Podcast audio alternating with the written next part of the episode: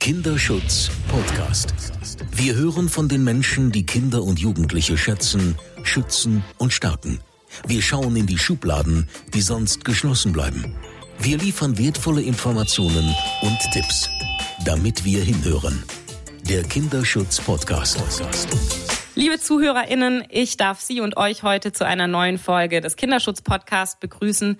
Mein Name ist Sonja Howard und ich ähm, habe hier heute zu Gast Lena Jensen. Sie ist Miss Germany Vizekandidatin und die Fachleute, die jetzt zuhören und sich fragen, warum denn ein Model jetzt im Kinderschutz-Podcast ist, das lässt sich sehr schnell erklären. Und ich darf auch dich direkt bitten, Lena, in ein paar Worten zusammenfassen, äh, zusammenzufassen, warum du dich für den Kinderschutz einsetzt. Ja, hallo, ich bin Lena und ähm, ich wurde selber Betroffener sexualisierter Gewalt in der Kindheit.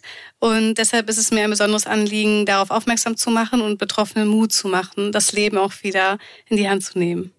Du hast ja wirklich wahnsinnig viele Follower ähm, in den sozialen Medien. Und ähm, wo war denn der Punkt, wo du gesagt hast, Mensch, ich nutze jetzt meine Geschichte, um irgendwie Aufmerksamkeit auf dieses Thema zu lenken? Also ich war ehrlich gesagt viele Jahre gar nicht bereit, das zu machen. Ähm, ich habe ähm, also viele Jahre habe ich immer wieder gedacht, eigentlich äh, müsste ich mal was tun, weil in meiner Situation hatte ich so gesehen ja eigentlich auch irgendwo Glück, dass ich mir dieses Leben wieder aufbauen konnte und so zurückholen konnte. Und ich habe, ähm, also meine TäterInnen wurden nie verurteilt und ich hatte die dann spielen sehen mit anderen Kindern. Und da war ich, glaube ich, 18 oder so, also schon älter. Und da habe ich mir so gedacht, krass, das geht die ganze Zeit eigentlich weiter. Also die wurden vielleicht nicht für mich verurteilt und ich habe vielleicht kein Recht bekommen, damit bin ich irgendwie auch durch. Aber dass es weitergeht und ich weiß die Adresse, ich weiß, dass an diesem Ort jetzt gerade Kinder missbraucht werden, da habe ich so gedacht, das kann doch nicht sein. Ich muss doch irgendwas machen. Und ich wusste aber nie was. Und ich hab, hatte dann auch schon die Reichweite und ich habe dann mein Leben so gelebt, aber ich hab, bin nie auf die Idee gekommen, dass ich irgendwie was damit verändern kann oder so, weil ich dachte, dieses Thema ist einfach viel zu unter den Teppich gekehrt. Kein Mensch will darüber reden. Und ich war dann bei der, ähm, ich habe einen Artikel gelesen, ähm, dass es die unabhängige Kommission für sexuellen Missbrauch gibt. Und ähm, da bin ich hingegangen, weil da kann ja eigentlich jeder hingehen, der Betroffener oder Betroffener ist oder auch äh, selber ähm, Angehöriger von, ein, von einem Betroffenen oder Betroffener ist. Und ähm, da äh, kann man ja quasi ohne Beweise einfach erzählen, was man erlebt hat, sozusagen. Und die sammeln dann ja so die ganzen ähm, Berichte. Fakten. Genau. Genau. Und als ich dann da war, hatte der zu mir gesagt, Mensch, Lena, deine Geschichte ist dir eigentlich klar, wie gut die ausgegangen ist? Also, dass es selten so Geschichten gibt, die so enden. Und ähm, dann bin ich da aus diesem Gespräch rausgegangen und ich habe das immer so für selbstverständlich genommen, dass ich so mein Leben weiterleben kann und dass ich mein, mich meinen Ängsten so gestellt habe. Und da ist mir so bewusst geworden, okay, ich muss damit irgendwas machen. Und dann habe ich die Bewerbung für Miss Germany gesehen und äh, da haben die eben Frauen gesucht, die Verantwortung tragen wollen. Und ich dachte so, vielleicht ist das genau diese Plattform, und dieser Weckruf, den ich brauche. Und ich habe vorher noch nie mit einer Freundin darüber gesprochen. Ich habe immer nur mit ähm, meiner Familie gesprochen und mit gar keinem anderen. Und als ich mich dann, das war wirklich innerhalb von zwei, drei Tagen, wo ich so dachte, okay, ich melde mich da jetzt an. Wenn ich jetzt genommen werde, dann, ähm, und ich habe dann relativ schnell auch die Zusage bekommen, dann äh, muss ich ja auch erstmal meinen Freundinnen erklären, dass, was mir passiert ist, weil sonst kriegen die es ja alle online erst mit sozusagen. Und ich habe dann mich auch mit meinen besten Freundinnen zusammengetan und habe denen dann meine Geschichte erzählt. In, in diesem Dialog ist dann auch rausgekommen, dass die, denen tatsächlich auch Ähnliches passiert ist. Und ich, also zehn Jahre lang haben wir uns darüber nie unterhalten. Und das, äh, da wusste ich so, okay, das Thema muss an die Öffentlichkeit. Und ich habe einmal kurz, gab es noch eine Situation, wo ich so dachte, okay, soll ich es jetzt wirklich machen oder nicht? Und es hätte sich so falsch angefühlt, es nicht zu machen. Und dann habe ich es einfach öffentlich gemacht und habe dann versucht, meine Kraft bis heute jeden Tag eigentlich dafür zu nutzen, dass äh, das in den Köpfen bleibt, das Thema. Das ist so krass. Du hast quasi innerhalb von ein paar Tagen das gemacht, wofür andere Jahre brauchen. Also dieses, man, man ähm, vertraut sich erstmal der besten Freundin an und redet dann und diskutiert das durch. Und irgendwann sagt man es einer anderen Freundin. Und ich merke bei vielen Betroffenen, dass die dann schon Probleme haben, auch mit den eigenen Eltern dann nochmal drüber zu sprechen, das aufzuarbeiten. Und ich weiß noch, bei mir hat das super lange gedauert, aber auch ich hatte lustigerweise oder nein, traurigerweise genau die gleiche Erfahrung. Ich war 21 und habe meiner allerbesten Freundin dann davon erzählt und sie sagt, äh, ja, mir ist da übrigens auch was passiert. Und du denkst dir, ach krass, ich bin ja gar nicht alleine damit. Okay, und dann muss man wirklich. Aber ich habe mir wirklich Jahre Zeit genommen, ähm, das aufzubauen, dieses ähm, auch dieses Schamgefühl irgendwie abzulegen, weil also ich weiß nicht, wie es dir ging, aber mir ging es schon so, dass ich lange gedacht habe, dass mit mir was nicht stimmt, dass mir sowas passiert ist und bis ich soweit war, meine Scham abzulegen und wirklich offen darüber sprechen zu können. Das hat auf jeden Fall lang gedauert. Also Hut ab, dass du das dann innerhalb so kurz Pflaster ab und zack, hier bin ich. Ähm, wie war das für dich? Musstest du dich selber noch aufholen, quasi? Nee, also für mich war das schon eigentlich unbewusst vorher der Prozess da. Also ich hatte auch dieses Schamgefühl. Ich habe mich eigentlich mein Leben lang dafür geschämt und ich wollte auch nie, dass das jemand weiß, weil das Einzige, was ich eigentlich im Leben wollte, war eigentlich immer nur normal sein. So sein wie die anderen und nicht auffallen. Und äh, so, wenn man so eine Geschichte erlebt, dann hat man auch einfach viel mehr Weg zurückgelegt. Und ich habe als Kind mich immer schon anders verhalten und war viel weiter in vielen Dingen. Und ich habe immer so getan, als wäre ich eher zurück. Hab mich manchmal naiv gestellt, hab mich manchmal doof gestellt, einfach um nicht aufzufallen. Und ähm, dass ich, also ich kann, ich weiß auch gar nicht genau, ich bin halt nach Hamburg gekommen und also als ich ausgezogen bin bei meinen Eltern, ich glaube, das war ein großer Schritt, äh, weil meine Familie war die einzigen Menschen, wir sind sehr offen immer mit dem Thema umgegangen. Aber nur innerhalb der Familie. Also innerhalb der Familie war ich ein komplett anderer Mensch als nach außen. Ich habe mich versucht, nach außen immer anders zu definieren, mich anzupassen, mich neu zu finden und dieses Stück Normalität für mich so festzuhalten und das so strikt zu trennen. Und als, als ich ausgezogen bin und mein eigenes Zuhause aufgebaut habe, da hat sich das, glaube ich, angefangen, so ein bisschen zu vermischen. Und ähm, ich habe dann auch durch verschiedene Entscheidungen, weil ich habe dann angefangen, Jura zu studieren, eben um das so aufzuarbeiten und zu gucken, okay, warum ähm, ist das so, weil wenn du nach der Schule fertig bist, vielleicht verstehen das auch andere, die sowas nicht erlebt haben, du weißt nicht, was du für den Rest deines Lebens beruflich machen willst. Und mir war eigentlich immer nur klar, ich will glücklich sein. Ich habe mir mein Leben zurückgeholt und ich will glücklich sein. Und erstmal zu finden, was einen glücklich macht, hat richtig lange gedauert. Aber dadurch, dass ich immer so diesen Weg gegangen bin, auf mein Bauchgefühl gehört habe und mich immer weiter meinen Ängsten da so gestellt habe, ist diese Scham so Stück für Stück irgendwie abgefallen. Ich habe immer mehr das gefunden, was ich will und habe immer weniger daran gedacht, was andere wohl denken. Und das hat schon angefangen mit Berufswegen, dass ich dann gedacht habe, okay, wenn ich frei sein will, dann muss ich auch frei davon sein, was andere von mir denken und was andere von mir erwarten, sondern ich muss das machen, was mich glücklich nicht macht und nicht was andere glücklich macht. Und als mir das immer mehr egal wurde, wurde mir auch in dem Punkt egal, was andere über mich und meine Geschichte denken. Ich erinnere mich noch daran, als damals die Geschichte mit Natascha Kampusch ähm, dann medial so explodiert ist. Und das war zu einem Zeitpunkt, da war mir selber meine Geschichte noch gar nicht bewusst.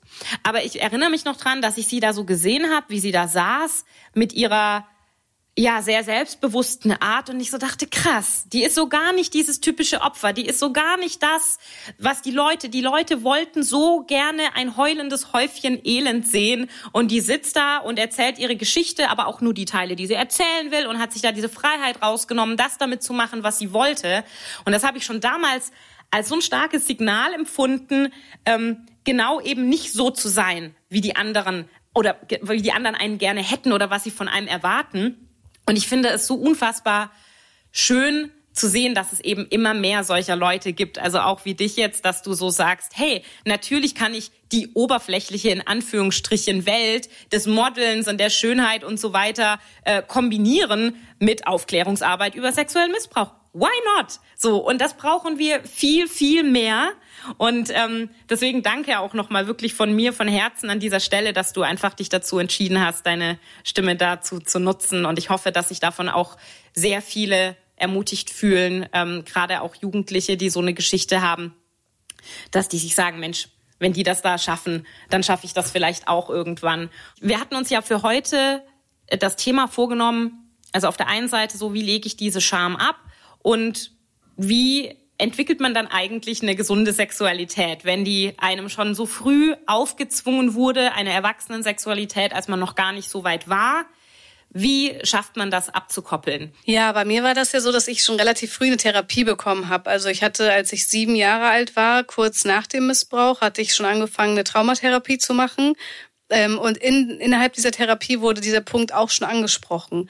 Ähm, die Therapeutin hat mir in mehreren Sitzungen sozusagen immer wieder erklärt, Lena, ähm, also erstmal ziemlich aufgeklärt, was Sex überhaupt ist ähm, und hat gesagt, dass, äh, dass Sex nur etwas ist, was zwei Menschen wollen einvernehmlich. Und das, was ich erlebt habe, nichts damit zu tun hat, dass das einfach nur eine Form von Gewalt ist und dass das eben nicht äh, die, also nichts Sexuelles sozusagen ist.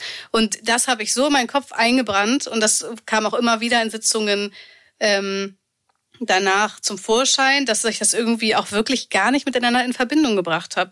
Also ich habe mich zwar noch so geschämt, weil als es nachher, als ich nachher in die Pubertät kam und dann irgendwie mit einem anderen Verständnis darauf geguckt habe und dachte, ach krank, äh, krass, bin ich denn jetzt eigentlich noch Jungfrau oder nicht? Oder wie sagt man, also wie fühle ich mich denn da jetzt eigentlich? Und ähm, aber mir kam dieser Satz immer wieder, dass das nichts damit zu tun hat in den Kopf, dass ich dann für mich das echt strikt trennen konnte und das auch neu neu für mich entdecken konnte, unbelastet so ein bisschen.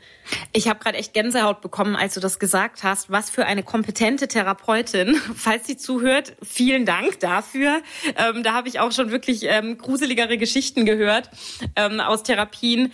Das ist genau das ist ja ein zentraler Punkt. Dieses das, was da passiert ist das ist eine Form von Gewalt, nämlich sexualisierte Gewalt und hat natürlich überhaupt gar nichts mit einvernehmlichem schönen Sex zwischen Jugendlichen oder zwischen Erwachsenen zu tun. Und ich glaube, das vermischen sehr viele und das vermischen auch sehr viele Betroffene, die dann auch noch ähm, denken, ähm, vielleicht habe ich ja was falsch gemacht. Also vielleicht habe ich ja den Täter irgendwie gereizt. Das war zum Beispiel bei mir so, dass mein Stiefvater ähm, über Jahre erzählt hat, dass ich mich ihm ja angeboten hätte, was natürlich völlig absurd ist und eben auch zeigt, wie krank diese Denke ist. Aber das ist natürlich Wahnsinn, dass dann also quasi die Therapeutin da schon diesen Job gemacht hat und das schon in dein Hirn eingepflanzt hat, diese Realisierung so, das sind zwei komplett unterschiedliche Planeten und das eine hat mit dem anderen gar nichts zu tun.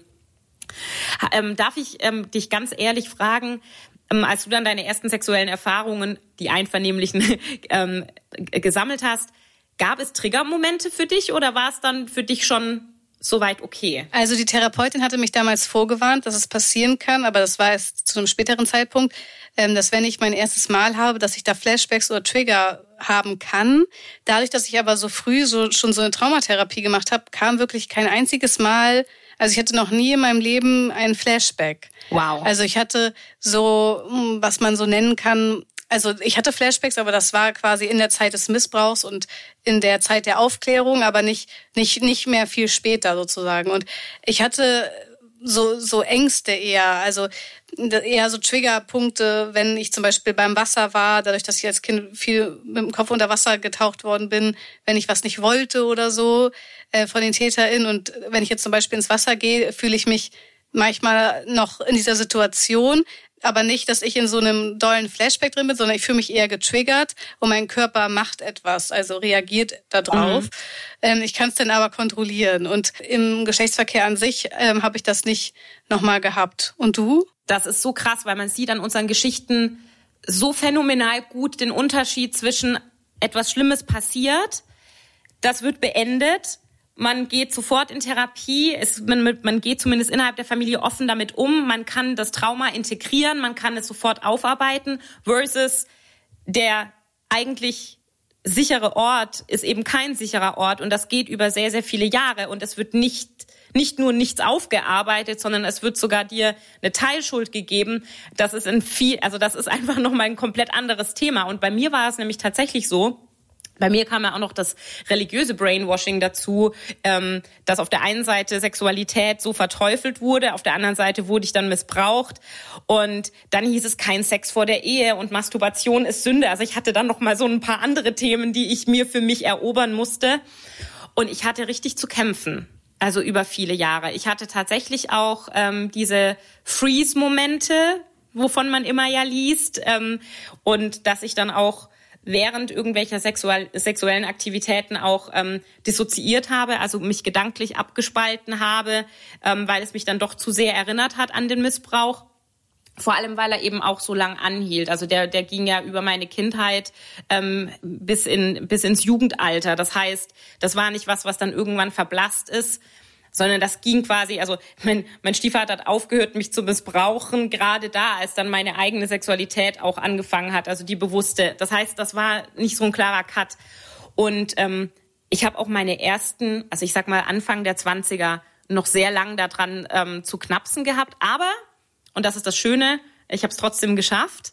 Ähm, und mittlerweile habe ich da auch gar keine Flashbacks mehr oder gar keine, ähm, also mir, mir kommen nicht mal mehr Gedanken darüber im Alltag. Also es ist zum Glück auch passé. Ja. Wie hast du das denn geschafft? Wie habe ich das geschafft? Also bei mir war erstmal, für mich war es wichtig zu sagen, das ist mein Körper, meine Sexualität, meine Lust und die ist völlig in Ordnung und die darf ich genießen. Und ich habe das dann tatsächlich angefangen, wie man das auch manchmal von so Coaches ähm, hört, dass man sich mit seinem eigenen Körper eben befassen soll. Also einfach auch mal nackt vor den Spiegel stellen tatsächlich ähm, und die Verbindung zu sich herstellen, die Verbindung zur eigenen Lust herstellen, dass das eben nicht von außen initiiert ist, sondern dass man selber die Kontrolle hat.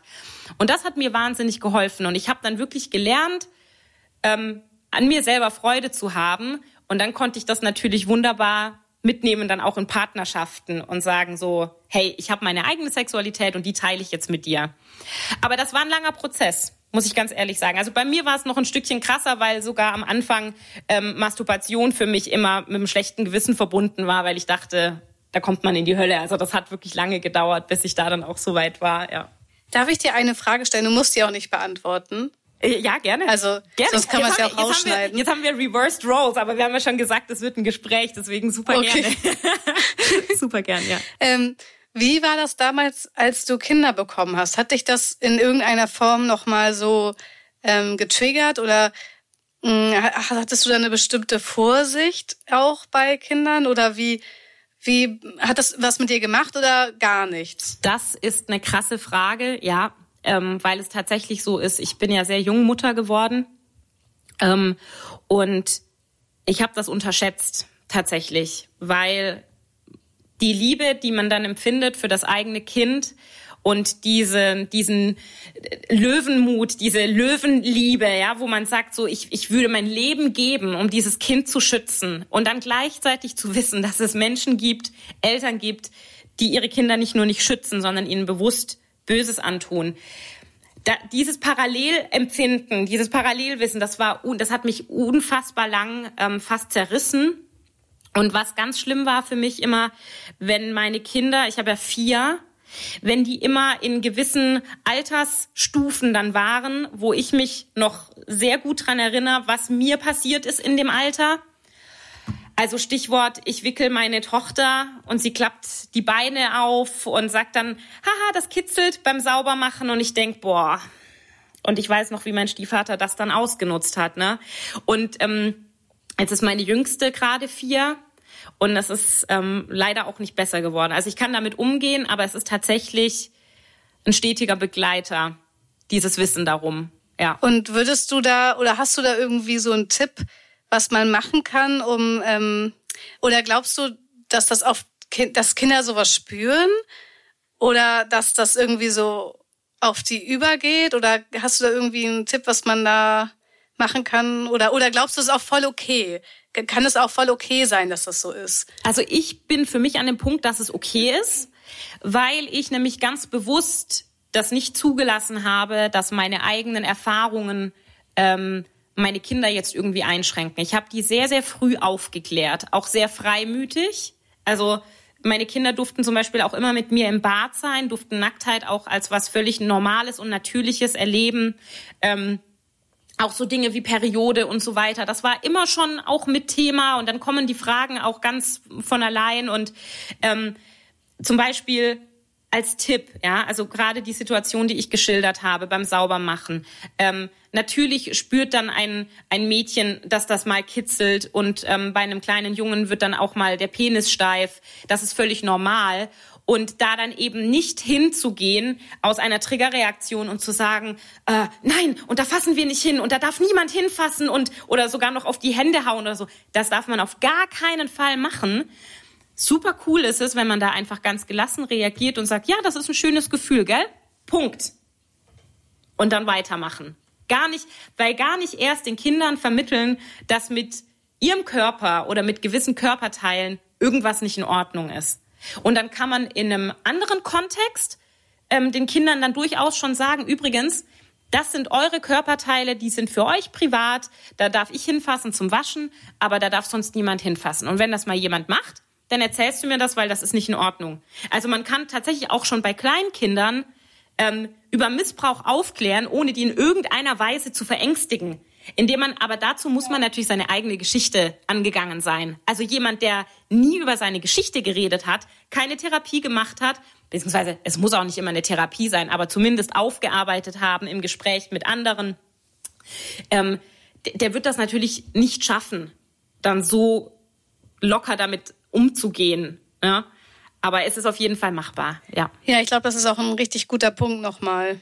Also ich merke einfach ähm, diese große Unsicherheit bei sehr vielen Eltern, die auf der einen Seite aufklären wollen, auch jetzt die, die auch nicht selber irgendwas ähm, erlebt haben und dann Angst haben ähm, davor, dass sie ihre Kinder jetzt irgendwie fürs Leben schädigen. Aber ganz im Ernst, wir machen ja auch Verkehrserziehung mit unseren Kindern. Wir sagen denen ja auch, wenn du über die Straße rennst, ohne zu gucken, dann kommt vielleicht ein Auto und macht dir Aua. Ja, die Kinder sind doch jetzt auch nicht total panisch und durch den Wind, wenn sie im Straßenverkehr irgendwie sich bewegen. Nee, weil sie ja. wissen so, das und das kann passieren, ne? Und ja. lustigerweise sagen ja auch viele Eltern so ganz, ja, und du darfst, wenn dir jemand Süßigkeiten gibt und so, du darfst auf keinen Fall dann bei denen mitgehen und mit ins Auto einsteigen. So, da macht man es ja auch. Und jetzt muss man da nur noch eins dazufügen und sagen, hey, das kann auch jemand sein, den ihr total lieb habt und der total nett ist, aber das kann trotzdem falsch sein. Ne? Also ja, richtig. Ne, auch nette ja. Menschen machen Fehler. so. Und ja. dann kann man das denen auch so erklären. Also natürlich dem Alter angemessen. Jetzt muss, jetzt muss ich nochmal zurückspulen und jetzt wieder in die, in die Fragerolle rein. Nein, nein, nein, alles in Ordnung.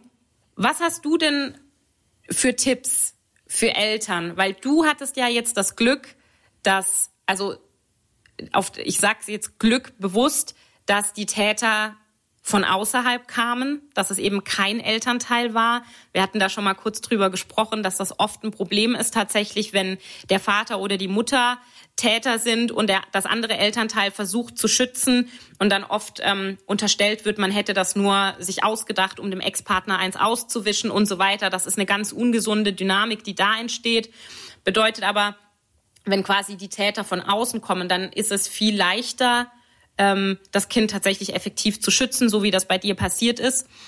Und was haben denn deine Eltern richtig gemacht? Wie sind die mit dir damit umgegangen? Weil du warst ja viel zu jung für irgend, du warst ja noch nicht mal aufgeklärt, wenn ich das vorhin richtig gehört habe. Und diese Dinge sind passiert, während du noch nicht aufgeklärt warst. Wie haben dich deine Eltern aufgefangen? Also ich glaube, und was man auch als Tipp geben könnte, ist, dass man sich nie zu schade ist, Hilfe zu holen. Weil man kann nicht alles alleine wuppen. Und das muss man auch gar nicht. Also man muss sich nicht als Mutter die Verantwortung auf legen, dass man alles alleine schaffen muss und Experte in jedem Fach ist. Und ähm, das hat meine Mama auch nicht gemacht. Also die hat sich ganz früh, als ich verhaltensauffällig war, schon mit zwei Jahren, hat sie sich eine Therapeutin an die Seite geholt, sie hat sich das Jugendamt an die Seite geholt, äh, sie ist mit mir zu Ärzten gegangen, sie hat sich immer wieder äußere Impulse geholt, um zu gucken, okay, was stimmt da vielleicht nicht? Ich komme da alleine nicht weiter, ich komme da nicht ran, habt ihr vielleicht Tipps? Und sie hat halt immer wieder versucht, das Vertrauen zu mir nicht zu verlieren, weil die TäterInnen haben immer wieder versucht, ähm, die Verbindung zu mir, meine Mama so ein bisschen zu kappen und mir zu erzählen, dass meine Mama quasi die Böse ist, dann äh, hat sie wie immer wieder versucht, durch verschiedene Spieltherapien äh, wieder an mich ranzugelangen und das Vertrauen wieder herzustellen, sodass ich ihr überhaupt das erzählen kann. Und das hat sie aber auch nur geschafft mit Hilfe von äußeren Stellen. Damals gab es ja noch gar nicht so viele wie jetzt, aber ich würde mir immer, immer Hilfe holen, weil man kann das nicht alleine, man kann es nicht alleine schaffen. Und was ich auch auf jeden Fall als Tipp geben würde, den Kindern immer zuerst mal glauben. Da scheitert es ja leider schon bei vielen, die dann sagen, was? Das kann ich mir gar nicht vorstellen. Das sind doch so nette Leute. Das sind doch unsere Freunde schon seit so und so vielen Jahren. Oder das sind doch Opa und Oma. Was erzählst du denn? Manche Kinder werden ja sogar bestraft und es wird ihnen unterstellt, sie würden lügen. Ähm, das ist auf jeden Fall wichtig. Genau Kindern erstmal glauben, weil Kinder haben tatsächlich ja auch keinen Grund, ähm, sowas zu erfinden. Also nicht in diesem jungen Alter. Das sind jetzt keine Teenager, die irgendwie ähm, wirklich bewusst irgendwelche Geschichten erzählen, ähm, um auf andere Probleme quasi aufmerksam zu machen. Das sind, wir reden ja hier wirklich von, von Kleinkindern, ähm, von Grundschulkindern. Und wenn die sowas erzählen, dann bitte glauben. Und das ist auch mein Appell nochmal bitte an ähm, ErzieherInnen und LehrerInnen, wenn die jetzt zuhören. Ähm, Kinder denken sich sowas nicht aus. Auch grundsätzlich Gewalt, die passiert, denken sich Kinder nicht aus. Punkt. Ähm, Du hast gesagt, deine Mutter hat schon angefangen, als du gerade zwei warst, quasi Verhalten, also Verhaltensauffälligkeiten zumindest mal therapeutisch ähm, begleiten zu lassen. Wie lange hat es noch gedauert, bis du dich deiner Mama anvertraut hast? Also es hat tatsächlich vier Jahre gedauert. Der Missbrauch an sich hat auch vier Jahre lang stattgefunden, während ich auch in Therapie war schon. Also noch nicht mal die Therapeutinnen sind auf die Idee gekommen, was da passiert. Und auch beim Arzt. Ich wurde ja sogar ähm, im Genitalbereich untersucht und die Ärzte haben gesagt, es ist normal, dass man sich da unten rumstochert als Kind und äh, dass man da mal wund ist oder so. Und das war halt für meine Mama dann auch so, okay, das ist alles irgendwie komisch und egal wo ich hingehe, keiner gibt mir irgendwie mal eine klare Antwort. Und dann kam es nachher durch die äh, durch die Kindergärtnerin, die hatte meine Mama gesagt, ähm, dass ich so ein sexualisierendes Verhalten habe und dass das auf einen sexuellen Missbrauch hinweisen könnte. Wow. Und meine Mama dachte dann so, okay, wer soll das denn sein? Also wer soll denn mein Kind missbrauchen erstmal und man darf ja auch dem Kind nichts ins Mund, in den Mund legen. Äh, also ich war eigentlich fast jedes zweite Wochenende da und sie hatte mich einmal früher abgeholt bei den TäterInnen und da war alles gerade dunkel und abgedunkelt und es war ein Uhr und dann, ähm, also ein Uhr mittags und dann kamen wir die Treppe runter und äh, die Täterin war nur in Boxershorts und ich auch, also nur in Unterwäsche. Und dann meinte er noch, ja Lena, geh dich mal schnell waschen. Und da hatte sie halt mit dieser Hintergrundinformation halt ein komisches Gefühl und dann ähm, hat sich zum Jugendamt gewandt und die haben dann gesagt, sie dürfen ihr Kind aber nicht exakt danach fragen, weil sonst legt man dem Kind ja auch Worte in den Mund, sondern es muss, also das Kind muss es alleine sagen. Und dann ähm, hat sie halt versucht mit verschiedenen, also sie hat mich erstmal nicht mehr hingebracht und dann mit verschiedenen Arten das dann rauszufinden. Und dann irgendwann war ich dann auch so weit und habe sie dann erzählt und dann sind wir auch direkt zur Polizei gegangen. Wahnsinn. Also das ist so krass. Der, du, du warst schon in Therapie, ähm, du hast diese Verhaltensauffälligkeiten gezeigt, du hast ähm, es war ganz klar, irgendwas stimmt nicht. Ähm, und, und, trotzdem ist da so lang niemand draufgekommen. Das ist schon krass. Und ähm, ja, ich bin auch überwältigt, dass da tatsächlich eine Erzieherin so fit war und gesagt hat, hier, das kann auf Missbrauch hindeuten. Weil auch das, ähm, wir, wir sehen es immer wieder, wenn es um Schutzkonzepte in Kitas geht. Es gibt teilweise Kitas, die das gar nicht auf dem Schirm haben, die das auch nicht wahrhaben wollen, so wie eben die Gesellschaft das oft noch nicht wahrhaben will. Ich kann mit, also ich versuche mir gerade diesen Moment vorzustellen als Mutter, wenn dann plötzlich dieser Missbrauchsverdacht im Raum steht und du dir echt die, die Frage stellen musst, ja, wer aus meinem Umfeld ist denn jetzt der Täter? Das muss ja wirklich auch krass sein. Ah, die WHO hat eine Studie rausgebracht, dass äh, statistisch gesehen jeder Mensch einen Täter, mindestens einen Täter in, im näheren Umkreis kennt und ja. hat.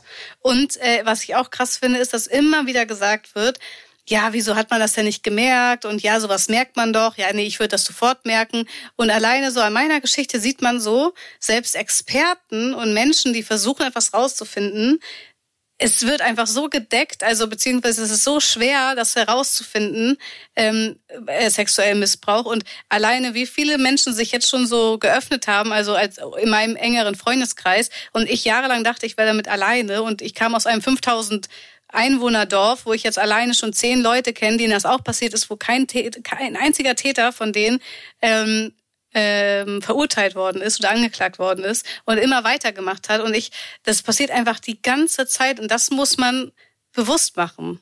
Absolut. Und genau das wollen sich ja schon viele. Also manche sagen dann, schon, ne, es gibt ja diese Zahlen, so jede vierte ähm, Frau hat häusliche Gewalt erlebt und sexualisierte Gewalt und dann je, jeder siebte deutsche Erwachsene hat sexualisierte Gewalt in der Kindheit erlebt. Und selbst die, die diesen Gedanken dann zulassen und dann mal durchzählen im Freundeskreis, wer ist denn jeder siebte oder auch auf der Arbeit? Also es ist ja überall, ne? Aber dann diesen Gedanken zuzulassen, dass wir ja alle dann auch Täter und Täterinnen kennen, das ist dann schon nochmal Next Level. Ja. Und ähm, du hast es gerade angesprochen, ähm, das haben sehr, sehr viele erlebt und verurteilt wurde keiner. Ähm, wie war das denn für dich damals? Du bist in sehr jungen Jahren dann da zur Polizei gegangen, hast das alles erzählt, was passiert ist. Und dann vermute ich, es hieß einfach äh, Aussage gegen Aussage, beziehungsweise ein Kind ist kein vollwertiger Zeuge und dann hat sich das erledigt. Na, tatsächlich waren, ist dann rausgekommen, dass es mehrere Kinder sind und alle Kinder wurden unabhängig voneinander dann befragt und alle Kinder haben unabhängig voneinander auch das Gleiche ausgesagt. Also es war tatsächlich nicht nur meine Aussage. Wir wurden auch alle untersucht. Der Missbrauch wurde an uns allen ähm, festgestellt. Also es gab medizinisches Gutachten, ähm, dass das alles nochmal bewiesen hat. Leider aber nicht, wer der Täter oder die Täterin ist. Ähm, die Aussagen alleine haben nicht gereicht. Also es war dann so, dass dann ein psychologisches Gutachten auch erstellt worden ist. Und äh, das hat halt gesagt, es ist nicht eindeutig, dass sie die Täter sind, nur zu 90 Prozent oder so. Und ähm, Dadurch, dass die TäterInnen uns aber immer wieder ähm, so bedroht haben, beziehungsweise immer wieder so gezeigt haben, dass sie da sind, immer wieder am Gartenzaun standen und so weiter, haben wir es dann geschafft, zusammen mit dem Weißen Ring eine einstweilige Verfügung zu erwirken, dass sie uns halt bis wir 18 sind nicht mehr nähern dürfen.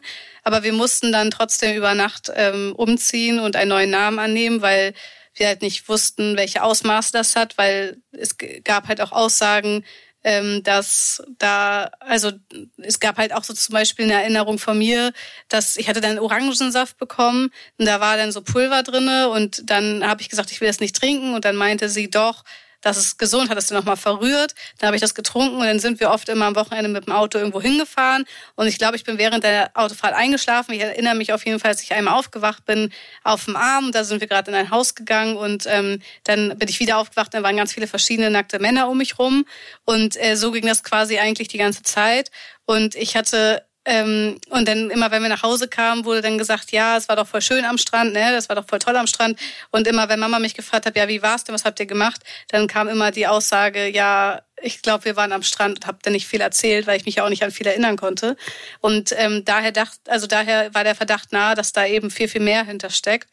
Und ähm, ja, durch die Bedrohungen, dann wurden wir quasi noch so finanziell auch, also es war, hatte dann schon einen riesen Rattenschwanz hinter sich. Und dadurch, dass halt auch viele uns nicht geglaubt haben und gesagt haben, nein, sowas würden die nicht machen. Die sind auch in der Nachbarschaft dann da wohnen geblieben mit ihren Kindern bei den TäterInnen und ähm, die haben, konnten eigentlich ganz normal, die, die arbeiten jetzt auch im, im sozialen Wesen in Schleswig-Holstein auch mit Kindern und da ist nie was passiert und deshalb äh, mussten wir quasi dann, weil sich alle Freunde auch so gegen uns gestellt haben, dann eigentlich wieder so ein neues Leben anfangen. Ich bin dir total dankbar, dass du das gerade noch mal so umrissen hast. Ähm, was für ein, mit, mit, mit, mit was für einem Wahnsinn man dann konfrontiert ist. Also, also, wenn man sich überlegt, dass so viele Kinder jetzt ausgesagt hatten und alle haben die gleichen Täter benannt und ähm, es war medizinisch festgestellt, es hat ein Missbrauch stattgefunden und dieses in dubio pro reo, im Zweifel für den Angeklagten, das ist so ein hohes Gut in Deutschland, dass solange du es nicht wirklich 100 Prozent zweifelsfrei nachweisen kannst, du eigentlich immer verlierst. Und wenn man sich überlegt, wie viel man durchmachen muss, du hast gerade schon diese diversen Gutachten angesprochen, das zehrt ja auch wahnsinnig an der Energie und an den Kräften, nicht nur für die betroffenen Kinder, sondern auch für die Erwachsenen, die mit, im, die mit versuchen zu unterstützen. Ähm, und wenn ich dann immer denke, so, ja, warum hast du denn nicht einfach angezeigt, was dann viele Außenstehende oft den Opfern so raten wollen und sich denkt, nee Leute, ihr habt keine Ahnung, was für ein absoluter Mindfuck so ein Verfahren ist. Ähm, wie gehst du damit um, dass du weißt, dass die jetzt im Sozialwesen ihr Unwesen treiben und du darfst rein rechtlich ihre Namen nicht nennen? Ja, das ist für mich richtig schwierig, deshalb mache ich das hier auch. Also ich möchte, also ich möchte immer wieder auch gar, vielleicht, ja, ich weiß, also ich bin mir hundertprozentig sicher, dass sie mich auch sehen, dass sie die Nachrichten sehen, dass sie auch Artikel lesen. Ich weiß, dass sie es immer wieder hören und dass sie, dass immer wieder in ihnen geweckt wird, dass das passieren kann und vielleicht werden sie dadurch, äh, hören sie dadurch auf oder bekommen vielleicht Angst, machen vielleicht nicht weiter, keine Ahnung. Aber ich möchte halt auch äh, deshalb umso mehr die Öffentlichkeit darauf aufmerksam machen, dass dieses Thema so präsent ist und dass es die ganze Zeit passiert, jetzt gerade, und die Menschen so ein bisschen dazu aufrufen, genau hinzugucken und eben auch Betroffenen Mut zu machen, dass sie ihr Schweigen eben brechen, weil dadurch, dass ich weiß, dass es so vielen auch passiert ist, ich bin mir sicher, dass da draußen Leute sind, äh, die auch von den Gleichen missbraucht worden sind. Und wenn immer mehr laut werden, immer mehr etwas sagen, immer mehr zur Polizei gehen oder immer mehr ähm, äh, sich weniger vielleicht dafür schämen, also weil sie sind ja nicht daran schuld. Keiner ist daran schuld, dass einem sowas passiert, nur die TäterInnen. Und äh, wenn, wenn man diese Blockade lösen kann, dann haben die TäterInnen vielleicht auch weniger Macht, das überhaupt zu machen und solange die Chance hat, das auch zu machen, ohne dass es entdeckt wird. Und äh, wenn mehr Leute das sagen, dann ist der Druck vielleicht auch so hoch, ähm, dass die nicht mehr so geschützt sind vom System. Absolut.